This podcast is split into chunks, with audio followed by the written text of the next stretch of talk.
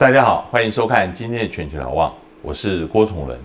呃，最近南北韩之间，呃，对于很多事情，呃，有不同的意见，尤其是在美国的前国安顾问波顿他的回忆录出来以后啊，呃，更是有很多不同的说法，尤其是这几次川普跟金正恩的高峰会，我们今天特别邀请到正大外交系的刘坦教授跟我们来。谈这里面究竟什么是真，什么是是不是真，是是是错的？呃，刘刘老师你好，啊，主持人各位观众大家好。嗯，川普他写这个回忆，呃，不，呃，波顿写这个回忆录，我们知道波顿其实向来是主张对北韩很强硬的态度的，这个我们先要呃让大家先了解，所以他里面写出来的也许是他个人的一个一篇之见啊，譬如说。呃，对于第一次川金会怎么开始的啊？我们知道那个时候说郑义溶就是青瓦台的安保室室长，他到了白宫去跟川普简报他到北韩去跟金正恩谈的经过，然后说是金正恩提议要有双方的高峰会，但是波顿说其实根本不是金正恩提的，是郑义荣。尤其是南韩这边是希望能够撮合的，你怎么看呢？我觉得这个他的回忆录当然是他个人主观的诠释，他在任啊这个国美国国家安全顾问的这时间内的一些的参与的个人的主观的看法，所以未必符合川普的看法，未必他真正了解韩国北韩怎么想。是的啊，所以的话，我个人觉得话呢，北韩当然想要川金会。而且是他最重要的目的。嗯嗯。那韩国呢？对北韩的了解是，尤其是现在的主政的政府对北韩的了解是非常清楚的。嗯嗯。所以的话，他们彼此知道为什么啊，他们要安排川金会。嗯。而且都觉得这个是非常重要的。嗯嗯嗯。啊，所以的话，至于是说谁提出或怎么样的话，因为大家可以知道，从那本书你可以看得到了。那个波顿根本就对北韩的印象非常恶劣，非常坏，也不想跟他对话。他认为对话就是来跟我混的，嗯啊，想要要迫我做出让步的嘛。所以这些来讲，他的根深蒂固的一个观感对北韩就是负面的，啊，那所以的话就出现这样子的这个诠释啊。那韩国方面当然予以这否认的嘛。嗯，那这个当然是两相北两韩是非常清楚他们各自要的是什么嘛。但是美国人。毕竟是一个跨文化的这个沟通与诠释嘛，他的这个解释就未必正确。我觉得这是波波顿个人的主观看法。我们知道这个呃这几次的高峰会，其实呃波顿第一次好像是没有参加，那个时候他呃在新加坡的高峰会他还不是国家安全顾问，但是呃到了第二次河内的高峰会他就参加了啊，呃。对于河内高峰会为什么会失败，波顿的回忆录里面，呃，也有谈到，呃，尤其是现在目前有两种不同的说法啊，有一种说法是，呃，是因为北韩的缘故，说在前面谈的时候都是有低层的官员，而且都没有谈到，呃，美国最想要的地方，北韩一直希望能够跟有金正恩跟川普能够敲定，那这个事情，嗯。美国认为到最后，北韩根本没有让步，但是第二个说法是美国的因素，说其实当初都已经谈好了，是美国临时在那一天，因为美国国内那时候正在转播川普的律师，呃，他那时候在受审的一个经过，所以川普担心我如果让步，呃，得到北韩让步不够的话，回去很难看，一定被批评，所以我干脆就 walk away，就就不要谈了。你觉得这里面是北韩的因素多呢，还是美国的因素多？这要怎么看这一次？为什么？因为这个后对后面，呃，如果还要继续的接触是很重要的。这一次河内的高峰会，你怎么看？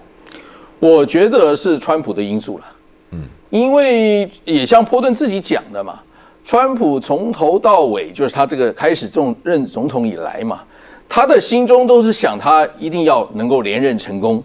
所以的话呢，他的律师被审问呢，而且对他做的证词是不利的嘛，嗯嗯，那就对他是不利，选举未来的再选当然不利了，嗯，那他最关键是这件事情。那另外反过来说呢，他心情就不好了嘛。大家可以注意看那天他的心情很不好的嘛。对，从开始就不好，不是很好的，有点心不在焉啊。然后，那这个是是他的关键。所以的话呢，如果在河内峰会不能够达到一个很满意的 big deal，嗯，啊，大大的这个交易的话呢，我干嘛谈？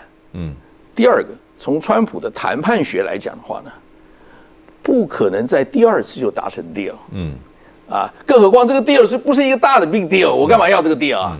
我不如 work out，嗯，啊，我是 super power，你是小国。逼你在下一轮的时候做出让步，嗯。啊，所以诸多的因素合起来了，啊，当然川普的个性又是很变化多的嘛。这合起来的因素来讲，呃，关键因素是在川普这一边的，因为说实在的，据韩国方面来讲，当时的他们的新闻记者都已经播出来了，他们共同说声明的内容都讲出来了，嗯嗯嗯嗯嗯，啊，只是到最后关键是，呃，川普这一方是愿意做出部分的经济的。呃，制裁的松绑还是完全的松绑？嗯，这个是美国方面不愿意做出最后的决定。那北韩方面呢？比较确实，在某种方面程度来讲，北韩认为至少美国会有部分的松绑。嗯，就是美国一定会让一个步。嗯嗯啊，只是说怎么个让法，是部分呢，还是完全松绑？嗯，但是结果北韩也也很火火大，就就所以北韩后来就一直骂说韩国你怎么搞的？嗯啊，那因因因为因为这个事情就是说牵涉到第三方，就是呃南韩这边啊，这个呃这个朝鲜日报它有一个很资深的记者李永忠，他里面讲说是金正恩在坐火车到河内的呃路上打了三次电话给南韩这边，给文在寅这边说。确认是不是我只要把宁边的核设施炸毁了，就能够换到美国的让步？那韩国这边是确认的啊，就是说，在我们在看到以前的高峰会，好像每次陷入僵局的时候，都是南韩这边推一把才让它成。所以，嗯，不管怎么样，虽然文在寅没有参加，但是后面是做某个程度沟通甚至保证者，呃的这个角色。北韩据说因为这个东西非常埋怨南韩，是不是有这样的事情？你觉得？